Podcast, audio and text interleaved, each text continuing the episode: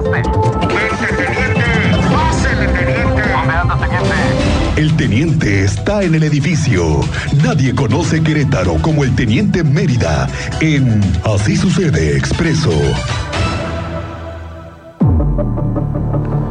Teniente Mérida, ¿cómo te va? Muy buenas tardes. Gracias, Miguel Ángel. Muy buenas tardes, Cristian. Bienvenido, Amigo, teniente. muy buenas tardes. Eh, hace unos momentos tuvimos un fuerte accidente aquí en la lateral, no, no en la lateral, en centrales del Boulevard Bernardo Quintana, Colonia La Obrera, en dirección al acceso 3. Un hecho de tránsito tipo volcadura. Una camioneta terminó llantas hacia el cielo, ahí enfrente de uno de estos moteles que supongo que ustedes no ubican. No, no, no, no, no. El que Nada sí lo ubica muy bien Es. No, es a mi compañero Cristian Lugo, que hace rato, como referencia, Lo dio exactamente. Ah, no, ok, pero- ok. el- fue la referencia que me dio Claudia. Fue gente del auditorio que nos pasó Ah, el Ah, reporte. No, yo les dije en la obrera en dirección al acceso 3, pero ustedes luego, luego Yo ubicaron. ni, ni sé qué son esas cosas que panadería. el cinco estrellas. ¿Qué venden ahí? El cinco letras. No, no sé qué vendan ahí, No, pero bueno, no, no cinco estrellas, pero sí es el cinco letras, ¿no? sí. Complicada la vialidad. Oye, pero ¿cómo se puede volcar? Es- ¿Cómo puede volcarse una unidad con el tráfico que tenemos, teniente? ¿Me puedes Sí, tú decir no, cuál no. es la explicación que no, tienes? habría que preguntarle a los conductores cómo le hacen algunos que a 20 kilómetros por hora se suben a la guarnición y todavía terminan llantas hacia el cielo. Les preguntas y dicen, no sé, no puedo saber cómo le hice. Perdón, perdón mi volante". risa, yo sé que no debe ser satisfactorio que la persona que se volcó diga, bueno, están riendo de nosotros, pero no, no estamos riendo. Lo que pasa es que no es la primera vez que le pregunto al teniente cómo es posible que en vialidades que estén con un tráfico a vuelta de rueda, Sí, logren. me dices, oye, es que está volcado. Esa curva, ¿cómo esa curva recuerda que esa curva en ambos sentidos, eh, si la tomas exceso de velocidad y la falta de pericia al conducir o distracción al volante, ya cuando tú quieres recuperar, le vuelves a dar el volantazo, pues ya no, ya lo que No. hiciste fue una mala maniobra y terminas volcado ahí en centrales de Bernardo. Pero no pasó en mayores, más que No, tráfico. servicios de emergencia sí, ahí estaban atendiendo.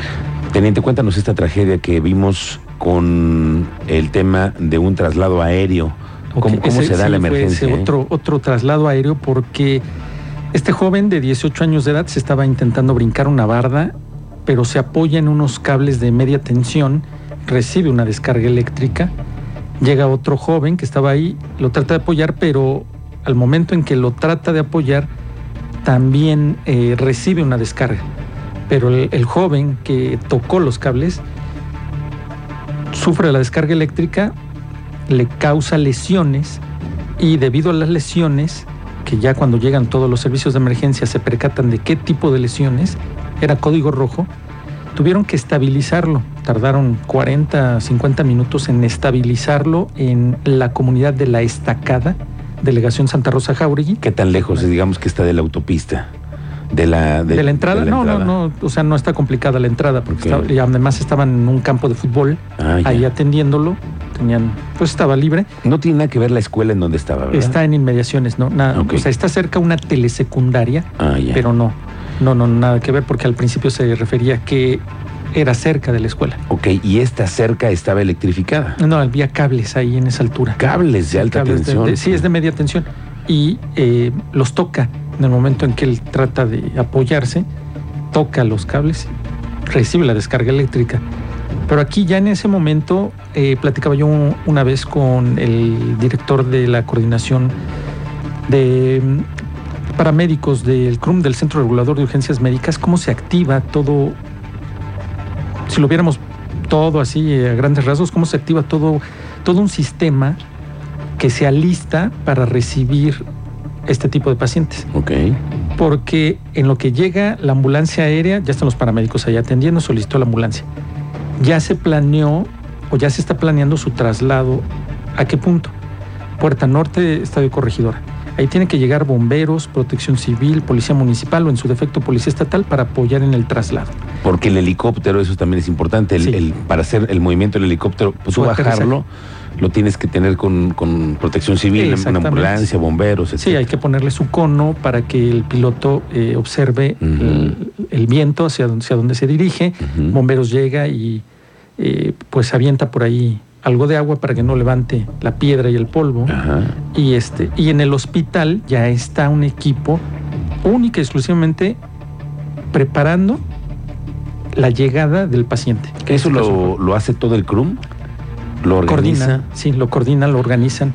Cada quien ya sabe su, su trabajo y en el momento en que ellos se enlazan con los grupos que tienen especiales, ya cada quien sabe y se asigna al personal en específico. A los médicos ya no se ocupan, ellos ya están esperando el arribo del paciente Claro, y ya están preparados.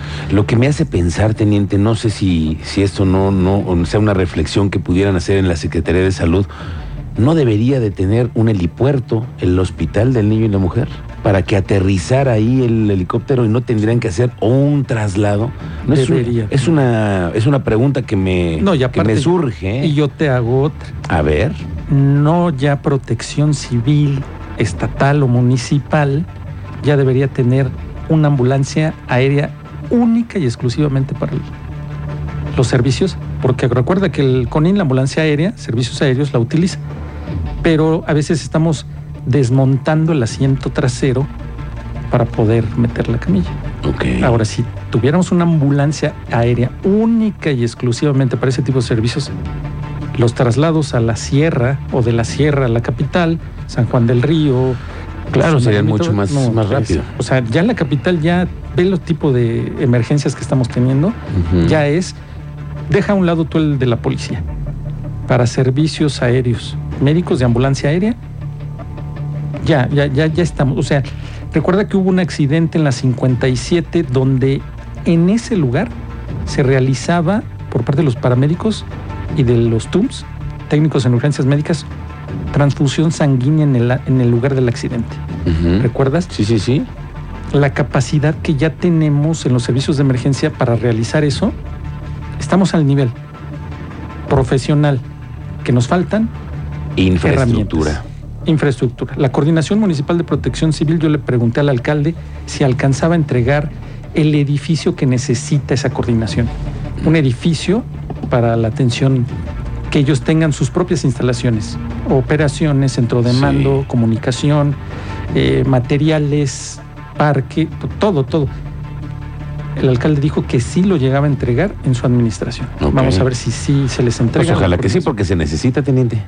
Entonces, No, bueno, el, el 12 tema años. es 12 años. Este chavito 12 está en el hospital. del niño y la mujer en el área de urgencias llegaron sus hermanos. ¿Tú tuviste la oportunidad ahí de ver ahí a la hermano, familia? Sí, Eh, estaban a la espera de los papás, porque el hospital, cosa curiosa, cabe hacer mención aquí, no recibían eh, información del estado de salud porque se le daba única y exclusivamente al papá o a la mamá.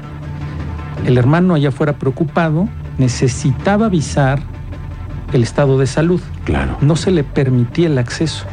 Es Ahí un- estaba yo. Pero es un protocolo, teniente. Sí, pero si el papá y la mamá vienen desde la estacada Santa Rosa Jauregui, Pues sí, ¿sabes también. cuánto van a tardar? Ahí se- 25, 30 minutos. se- mínimo. No, pues teniente. Mínimo, bueno, ok. Se llama criterio el que se necesita ahí. Exactamente. Criterio. Y el de seguridad, que era el de seguridad privada, necio, necio. Nada más le pregunté, porque le- él, él le preguntaba al hermano, ¿tú sabes cuánto pesa y cuánto mide tu hermano? Sí. Le digo, ¿para qué lo ocupan? Sí, lo, lo que él necesita es saber el estado de salud de su hermano para informar a sus familiares. ¿Tú te sabes el peso y la estatura de uno de tus hermanos? Este, este, Este, Este, este, pues ella, Tastavillo. Sí, entonces ya estaba preocupado. Entonces son de allá de la estacada de la delegación Santa Pues Rosa. mucha suerte a la familia, ojalá Sí, que todo sí, sí, salga sí, bien. Que y- hayan recibido ahorita instrucciones.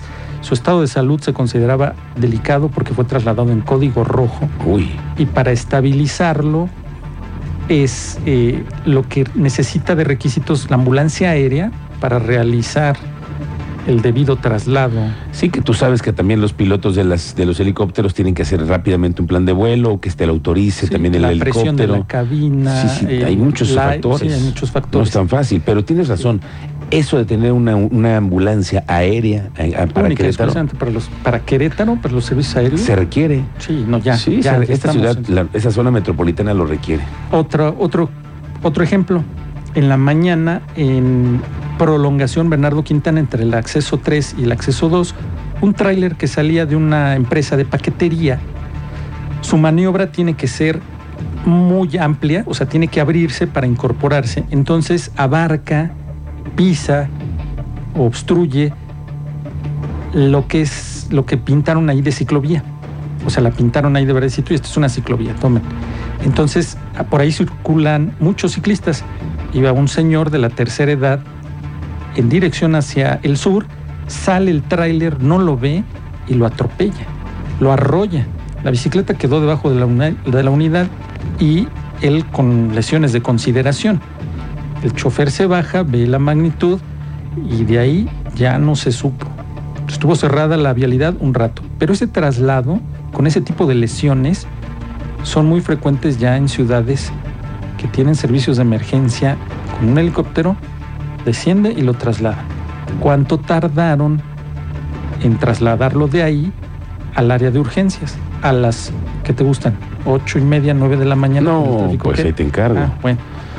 Lamentablemente los ciclistas luego, luego se pronunciaron porque Sí, ya claro. habían hecho observaciones en relación a esa, a esa ciclovía, que es prolongación Bernardo Quintana entre el acceso 3 y el acceso 2, una empresa de paquetería que de ahí salen todos sus trailers, tienen que pisar La, la ciclovía, ciclovía para y- poder- y, salen a cada cinco minutos. Sí.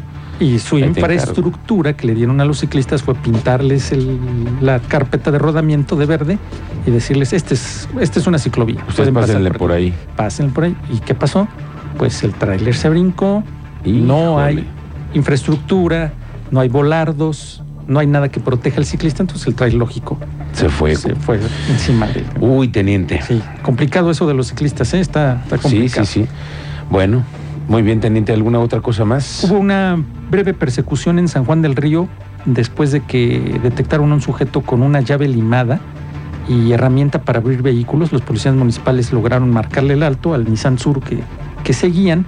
Este fue porque primero no tenía luces traseras.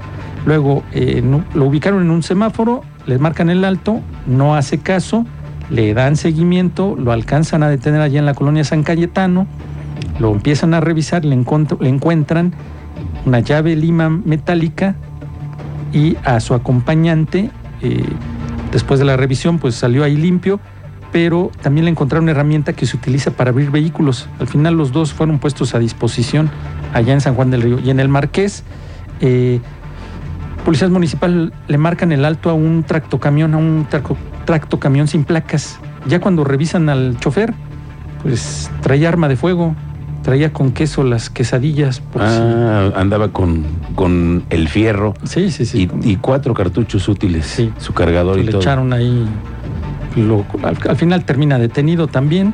Y lo que les dimos hace rato parte de, del traslado aéreo y lo de ayer, de los sujetos que estaban poniendo las placas sobrepuestas, ya tienen la nota en Expreso Querétaro, porque traían unas placas para Guerrero, otras no traían ni identificación, o sea, no ni aparecían en sistema. Ándale, pues, no me digas. Pues los dos vehículos fueron remitidos a fiscalía y detenidos tres sujetos presentados por andar poniendo placas falsas sobrepuestas. por ahí. andar poniendo las placas Les cayeron, pero en el momento exacto cuando estaban poniendo las placas. Parte Vaya. de las novedades. Muy bien, teniente. Pues muchas gracias. Dentro de las novedades, también de- decimos que está Brasil 2 a 0. 2 a 0, ¿eh? Eh, ya metieron se había tardado, segundo. ¿no? Llevan minuto 80. Sí, 2 a 0 contra Serbia en el minuto 79, justamente. Muy bien, teniente. ¿Te encontramos en redes sociales? ¿En Eh, dónde? Twitter, Mérida 776. Bueno, mañana estamos pendientes del estado de salud de este muchacho. A ver, Le damos seguimiento. a ver qué pasa. Gracias. Muy buenas, buenas tardes. tardes.